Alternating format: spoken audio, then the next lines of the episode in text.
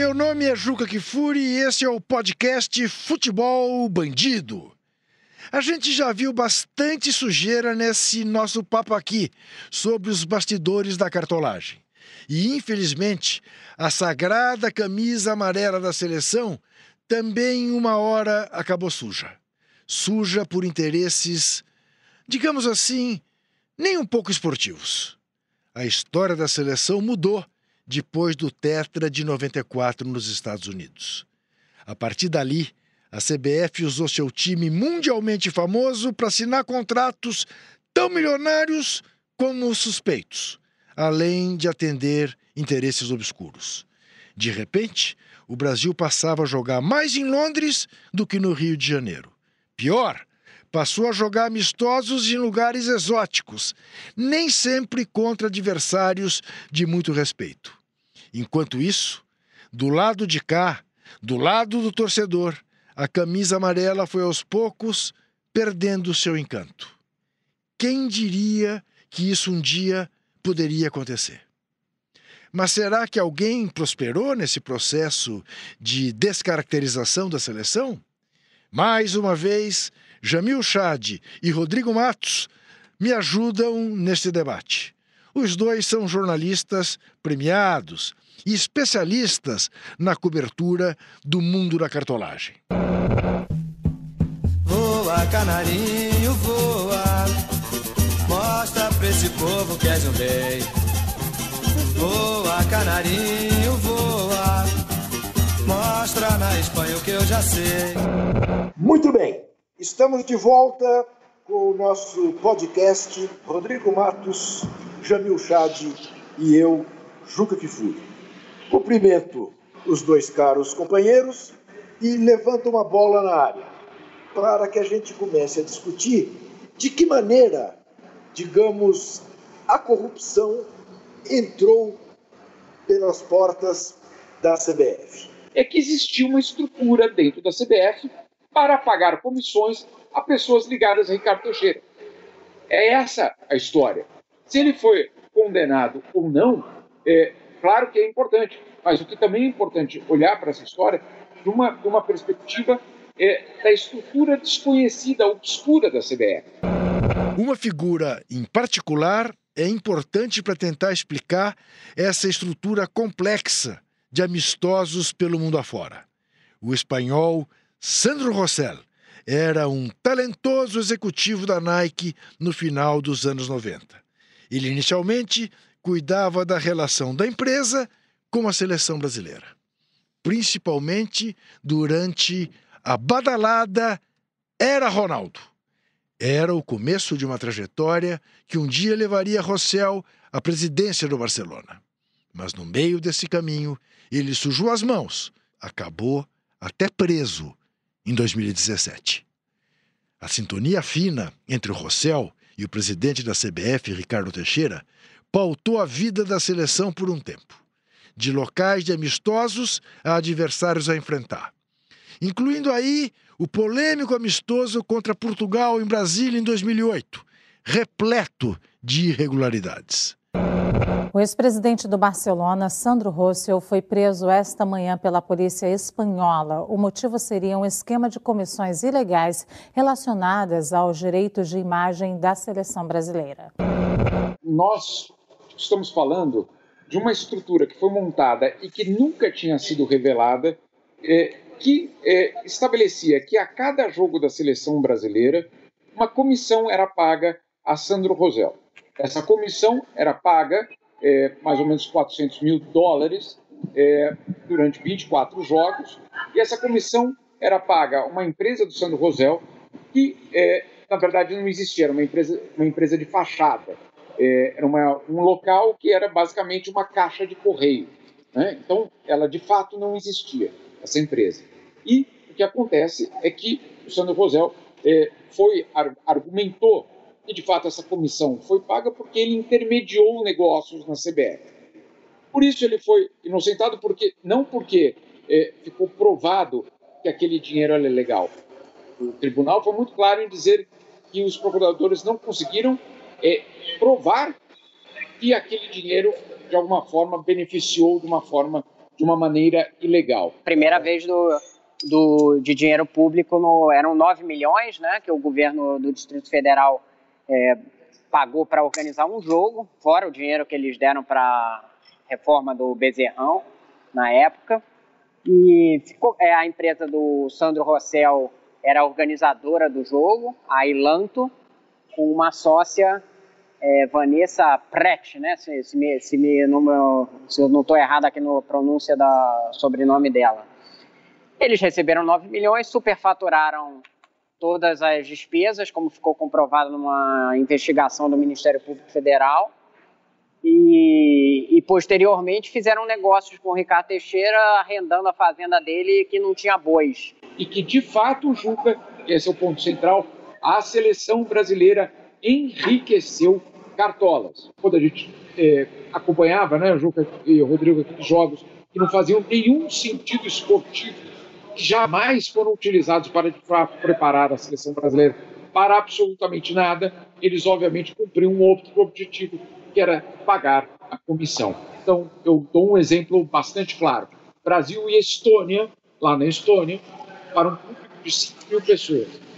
Esse jogo, obviamente, não gerou muito dinheiro, mas sim gerou 400 mil dólares para a conta eh, Sandro Rosel como comissão.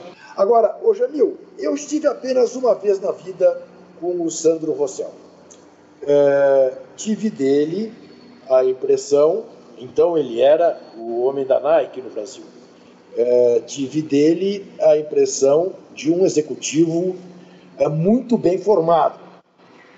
É, te pergunto, eu sei que é um exercício é, quase de ficção, é, te pedir para tentar se colocar no lugar do Sandro Rossell.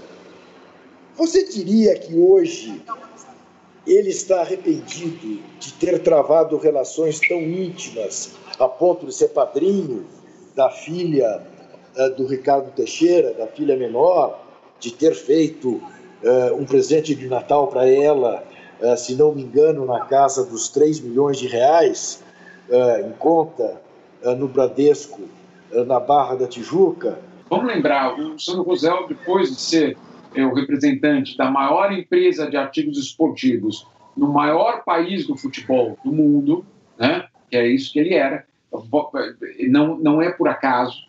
Né, então, você tem, obviamente, uma pessoa de muita capacidade é, administrativa para estar numa posição dessa. Ele tinha tudo, segundo as pessoas que estavam em volta dele, para é, se transformar numa marca é, um marco divisor do futebol, da gestão do futebol no mundo. Se não fosse pela sua relação com a CBF. Sandro Rossell tem hoje 55 anos de idade. Joseph Blatter tem 83. José Maria Marim tem 87. Ricardo Teixeira tem 72. Marco Polo Del Nero tem 78. Então, veja a diferença. A menor diferença que é a de Rossell para Del Nero, é de 23 anos. Então, isso dá bem a medida é, do que você acaba de dizer. A CBF foi a entidade de todo esse escândalo internacional que mais é, se fechou dentro de um grupo e falou, basicamente, temos de nos proteger. É, aqui, como é que é? é? Ninguém solta a mão de ninguém e não soltar, né? É, e aí você teve é, primeiro, essa carta, que não foi só para a FIFA, mas também para a Justiça Espanhola, dizendo: olha só, aqueles pagamentos para o Sandro Rosel não foram um problema, na verdade, ele de fato nos ajudou muito, o Ricardo Teixeira também nos ajudou muito. E essa carta foi absolutamente fundamental para o Sandro Rosel ser liberado.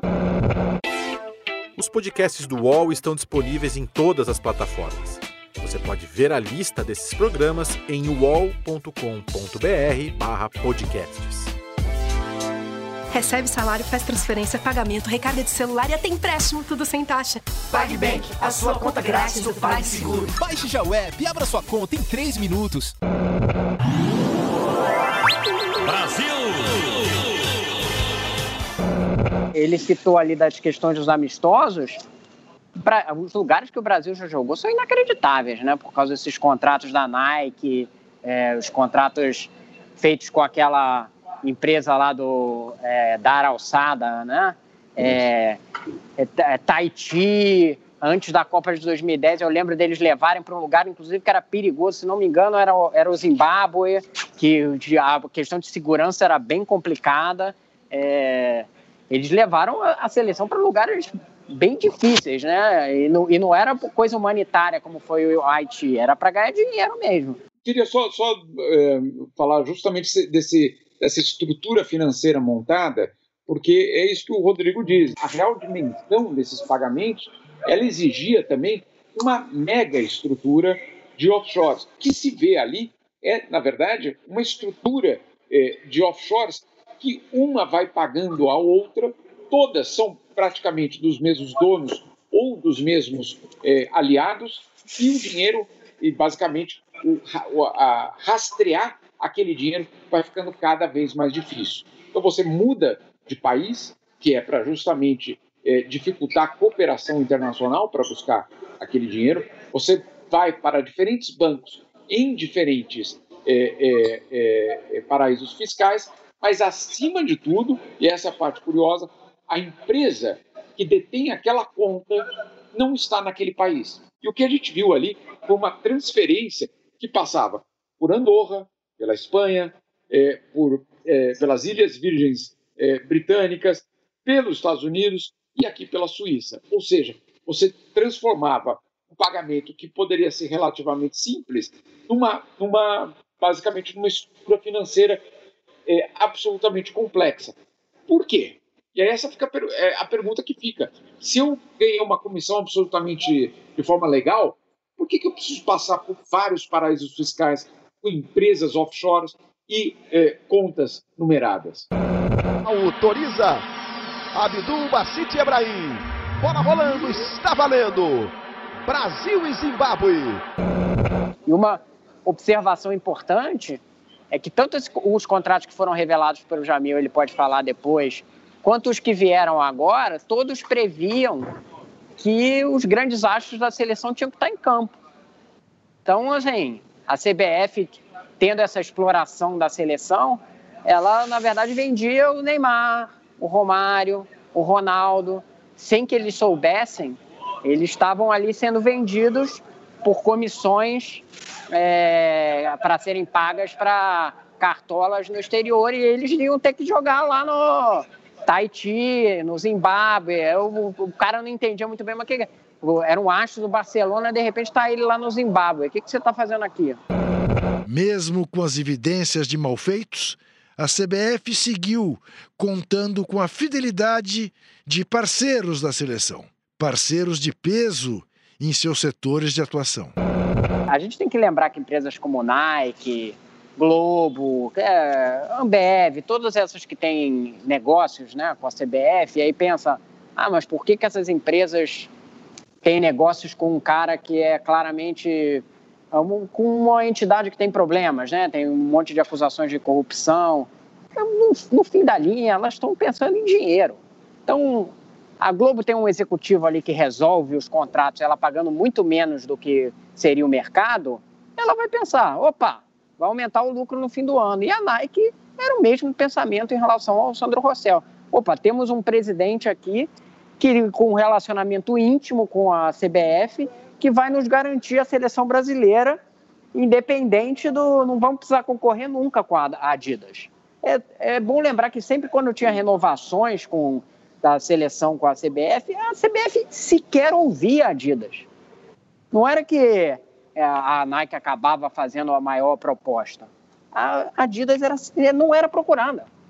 Então, é óbvio que a Nike conseguia pagar muito menos pela seleção do que ela poderia ter que pagar. Eles podem se arrepender de ter que se sujar com cartola, mas no final das contas é muito bom para os negócios pagar a metade do que valeria um ativo, né?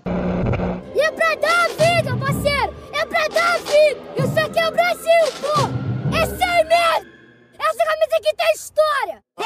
Eu mostrei matérias no UOL esse ano, está sendo processada por uma das empresas que pagava propina dentro do esquema da Comebol, porque um pouco antes de sair, o Ricardo Teixeira assinou contratos dando todos os direitos de televisão da seleção brasileira durante 10 anos para essa empresa, por preços é, irrisórios se pensarmos no mercado.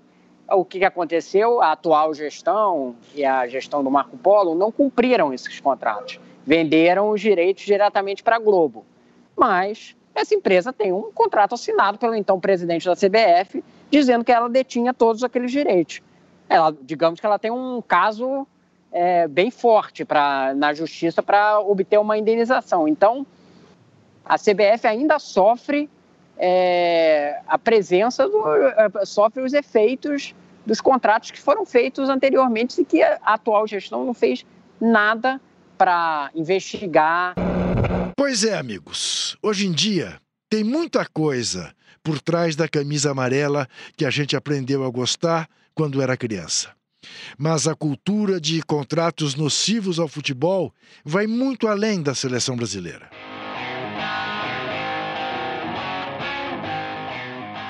Caso do Corinthians e a parceria com o Berezovski. Essa parceria, de uma certa forma, foi um símbolo da falta de transparência que existe, eu não diria que existiu, que existe ainda eh, nos clubes brasileiros. Como temos o mesmo duelinho envolvido na parceria nebulosíssima que o Corinthians fez com a MSI eh, dos russos, do senhor Berezovski, que morreu, eh, ao que tudo indica, envenenado eh, pelos russos num hotel em Londres. No próximo episódio, vamos falar da corrupção que envolve os grandes times brasileiros. Tem muita coisa para contar. Teve até dinheiro da máfia russa circulando por nossos clubes. Esse episódio de Futebol Bandido termina aqui. Você pode ouvir esse e outros podcasts do UOL em uol.com.br/podcasts. Esse episódio de Futebol Bandido teve a produção de Bruno Freitas, edição de áudio de Amer Menegassi e coordenação de Diogo Pinheiro. Até a próxima.